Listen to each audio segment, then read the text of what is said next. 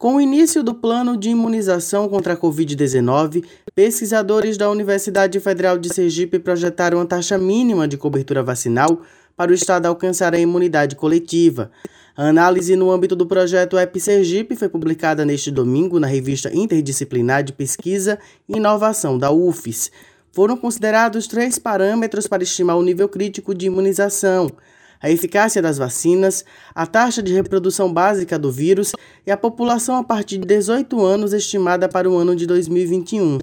As duas vacinas analisadas foram a Coronavac, da Sinovac, em parceria com o Instituto Butantan, e a da AstraZeneca, em parceria com a Universidade de Oxford e Fiocruz, que apresentam eficácia de 50,4% e 62,1%, respectivamente. Para a taxa de reprodução do SARS-CoV-2, os pesquisadores consideraram os intervalos de 1,5 a 1,69, 1,7 a 1,89 e 1,9 a 2. Já a população do estado com idade igual ou superior a 18 anos, estimada em 1.711.674 habitantes, segundo o Instituto Brasileiro de Geografia e Estatística, foi categorizada em dois estratos etários. 18 a 64 anos e a partir de 65 anos, que somam 1.526.094 e 185.580 pessoas, respectivamente. Sergipe recebeu do Ministério da Saúde 48 mil doses da vacina fabricada pela farmacêutica Sinovac,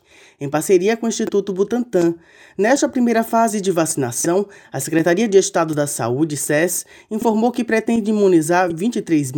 23.272 pessoas em duas doses. Os grupos prioritários são formados por profissionais de saúde, idosos de 60 anos ou mais e pessoas com deficiência institucionalizados e indígenas aldeados. Com base na eficácia de 50,4% da vacina Coronavac e levando em consideração a variação na taxa de reprodução básica do SARS-CoV-2 entre 1,5 e 2, será necessário imunizar de 1 milhão e 100 mil a 1 milhão e 700 mil pessoas em Sergipe, sendo de 1 milhão a 1 milhão e 500 mil na faixa etária de 18 a 64 anos e de 122 mil a 184 mil com idade igual ou superior a 65 anos. 19 mil doses da vacina produzida pela farmacêutica AstraZeneca em parceria com a Universidade de Oxford e a Fundação Oswaldo Cruz foram entregues ao estado de Sergipe. Segundo a SES, as doses desta vacina serão utilizadas na continuidade da vacinação dos profissionais de saúde, que estão na linha de frente no combate à Covid-19,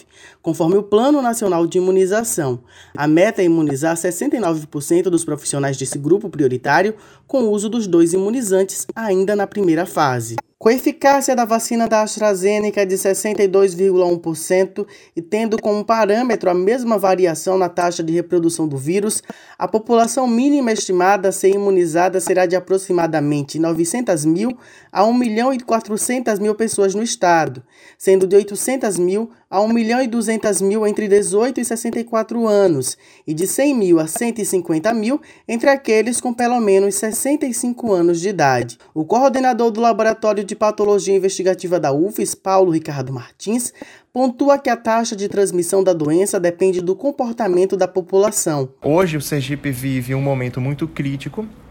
na história da pandemia onde nós temos as maiores taxas de incidência e mortalidade para a Covid-19 na região Nordeste e o vírus tem circulado com muita força em nosso estado. Então, ao longo, das campanhas, ao longo da campanha de vacinação, é de extrema importância que as pessoas continuem fazendo uso de máscara, álcool gel, higienizando adequadamente as mãos e evitando as aglomerações, respeitando o distanciamento físico, para que essas taxas de reprodução do vírus caiam e que a gente precise chegar numa cobertura vacinal mais razoável para que, nós consiga, para que a gente consiga, é, no mais rápido possível, chegar a tão falada imunidade de rebanho. O professor do Departamento de Educação e Saúde da UFES, Diego Tanajura, enfatiza a necessidade da população aderir à campanha de vacinação contra a Covid-19. Com essas duas vacinas, se a população é, ficar engajada, entrar de vez na campanha de imunização e tomar a vacina quando chegar o seu momento, a gente consegue dar um basta nessa pandemia, diminuir o número de casos, número de internação e, consequentemente, também o número de óbitos. Além de Paulo Martins e Diego Tanajura, o estudo publicado na Revip foi assinado pelos pesquisadores Adriana Antunes, Lucindo Quintans e Valderi Monteiro, da Universidade Federal de Sergipe, e Vitor Santos, da Universidade Federal de Alagoas, com produção de Josafa Neto, Abel Vitor para a Rádio UFES FM.